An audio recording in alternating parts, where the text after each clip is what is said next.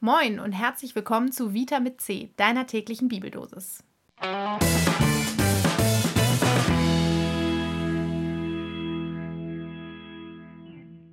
Wir sind Hanna und Mo, Vikaris in der Nordkirche und wir haben heute Halbzeit hier vor dem Mikrofon.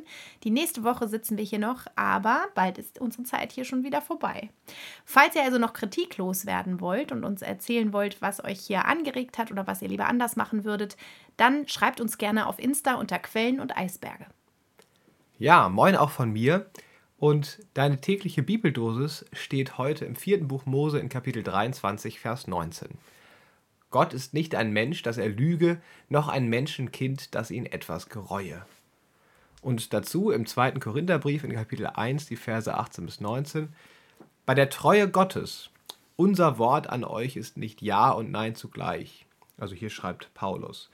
Denn der Sohn Gottes, Jesus Christus, der unter euch durch uns gepredigt worden ist, durch mich, Paulus, und Silvanus und Timotheus, der war nicht Ja und Nein, sondern das Ja war in ihm. Als ich den alttestamentlichen Vers gelesen habe, habe ich gedacht, so richtig weihnachtlich klingt das nicht. Gott ist nicht ein Mensch, dass er lüge, noch ein Menschenkind, das ihn etwas gereue.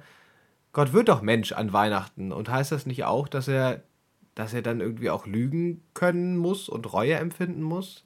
Ja, aber Moment mal, weil also in den ganzen Geschichten von Jesus ähm, da wird ja nun nicht, also mir fällt zumindest keine ein, wo irgendwie erzählt würde, dass Jesus jetzt irgendwie Dinge bereut oder sich oder lügt. Bereut vielleicht schon eher, wenn er irgendwie sagt, okay, ähm, lass diesen Kelch an mir vorübergehen, dann schwingt da vielleicht so ein kleiner Hauch von, oh mei, in was bin ich hier reingeraten mit, aber ähm, es ist jetzt sozusagen nicht so, dass er jetzt irgendwie täglich Fehler macht, sondern es ist ja gerade eine Pointe, dass er Mensch ist, ohne ohne zu lügen, ohne so, also sozusagen Mensch ohne Makel, was ähm, diese Dinge anbelangt. Ähm, aber die Frage, die du dann vielleicht richtig stellst an der Stelle, würde ich sagen, ist ja zu sagen, okay, aber ist er dann, kann man dann überhaupt sagen, dass er tatsächlich voller Mensch ist? Ne? Oder was also, ist er dann? Ist ja, er genau. Hybrid? So ist es. Also für mich gehört irgendwie zum ganzen Menschsein dann doch dazu, na gut, es ist das eine, was in den Geschichten erzählt wird, aber da gehört ja eben auch so eine trotzige Kleinkindphase zu äh, und so weiter und so fort. Und irgendwann ist er auch sieben und acht und da rutscht er mit Sicherheit mal die eine oder andere Notlüge raus. Und das finde ich eigentlich auch immer das, das Tröstende an diesem Gedanken, dass Gott Mensch wird, dass ich denke, ja, also ich bin nun mal so, wie ich bin als Mensch und dazu gehört auch mal hier und da die eine oder andere Notlüge. Und wir haben ja in einer der letzten Folgen davor schon über das schlechte Gewissen und über die, die Herzensreine und äh, so gesprochen. Aber trotzdem finde ich, Gott ist nicht ein Mensch, dass er lüge. Das steht für Weihnachten bei mir irgendwie auf dem Spiel. Das stimmt. Trotzdem ist die Bibel ja nicht voll von solchen Geschichten, aber du hast recht, es findet sich eben schon. Ne? Also es findet sich ähm, sowohl eben kann man das ein bisschen ausfüllen, diese Kindheitsphase Jesu und eben auch dieses äh, am Kreuz, dieses Zweifeln oder vorm Kreuz, dieses Zweifeln, ob er, ob er das machen sollte und so. Und es findet sich ja eben auch sowas wie die Sinnflutgeschichte, wo tatsächlich sogar Gott bereut, was, was er getan, was er den Menschen angetan hat. Und also solche Elemente finden sich auf jeden Fall. Ich frage mich aber, also mir geht es trotzdem schwer über die Lippen manchmal. Ja, genau, aber sich vorzustellen, mit diesem Vers, den wir jetzt haben, Gott ist nicht ein Mensch, dass er lüge, noch ein Menschenkind, das ihn etwas gereue. Das auf die Sinnflutgeschichte bezogen ist schon relativ hart, ähm, weil das heißt dann eben, äh, der Plan war soweit ganz gut. Schön, dass ich alle ausgelöscht habe, das war folgerichtig. Und der Regenbogen und das Zeichen des Bundes ist dann eben das Versprechen, gut, mit euch mache ich es jetzt anders, aber von Reue keine Spur. Und das ist mir auch, also es ist hart, es geht einem schwer über die Lippen. Aber es gibt ja auch noch eine andere Seite von diesem Vers. Ähm, und das passt dann auch äh, zum neutestamentlichen Vers. Bei der Treue Gottes, unser Wort an euch ist nicht Ja und Nein zugleich.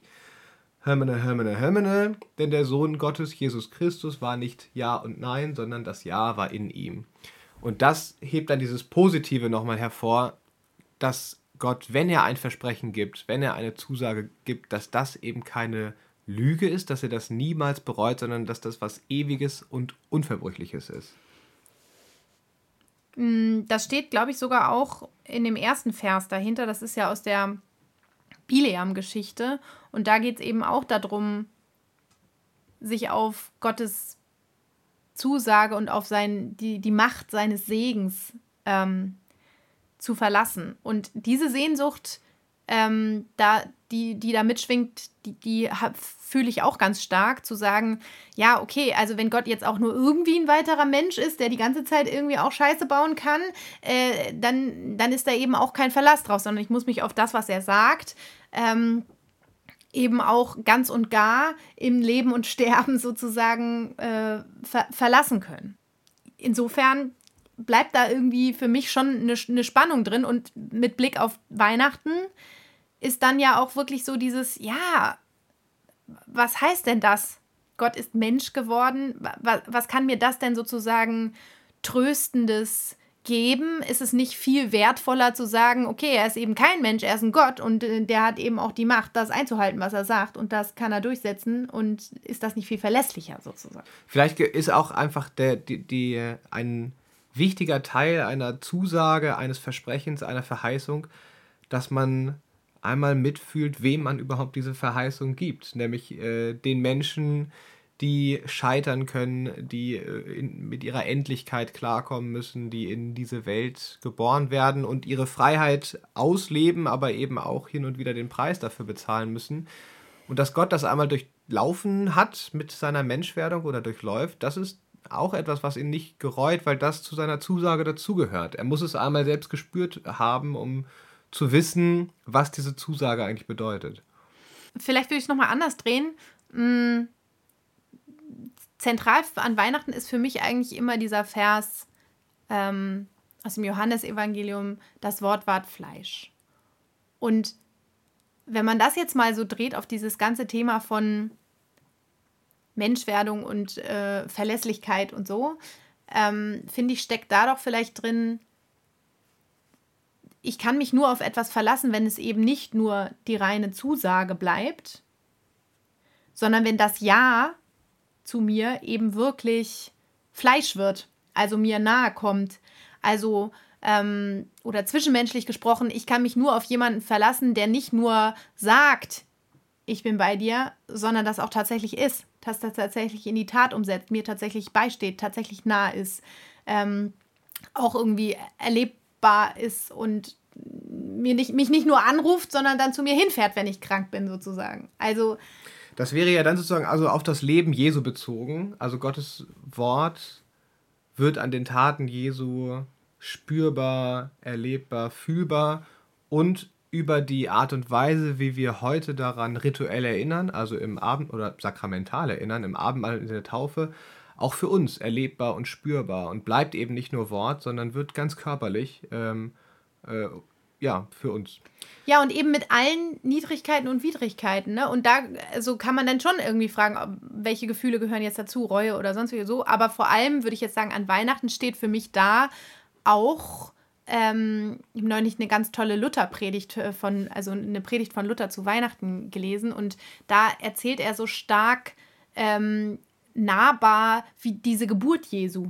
Also wie niedrig das da im Stall und was das überhaupt bedeutet, in einem Stall äh, ein Kind zu gebären, was diese Maria da auch für Kräfte äh, freigesetzt hat und wie, wie erniedrigend und schmutzig und unheimlich und ähm, beängstigend das gewesen sein muss und so. Und diese Erfahrung und auch die Geburt ist ja auch für ein Kind auch total schmerzhaft und äh, irgendwie ja, ein Kampf um Leben und Tod und so. Und da fängt es eben schon an. Also Weihnachten fängt es eben schon an. Am Kreuz ähm, treibt das dann mit dem Sterben sozusagen auf die, auf die Spitze. Aber in der Geburt ist es eben auch schon ganz menschlich mit allem drum und dran und allen Leiterfahrungen, die dazugehören.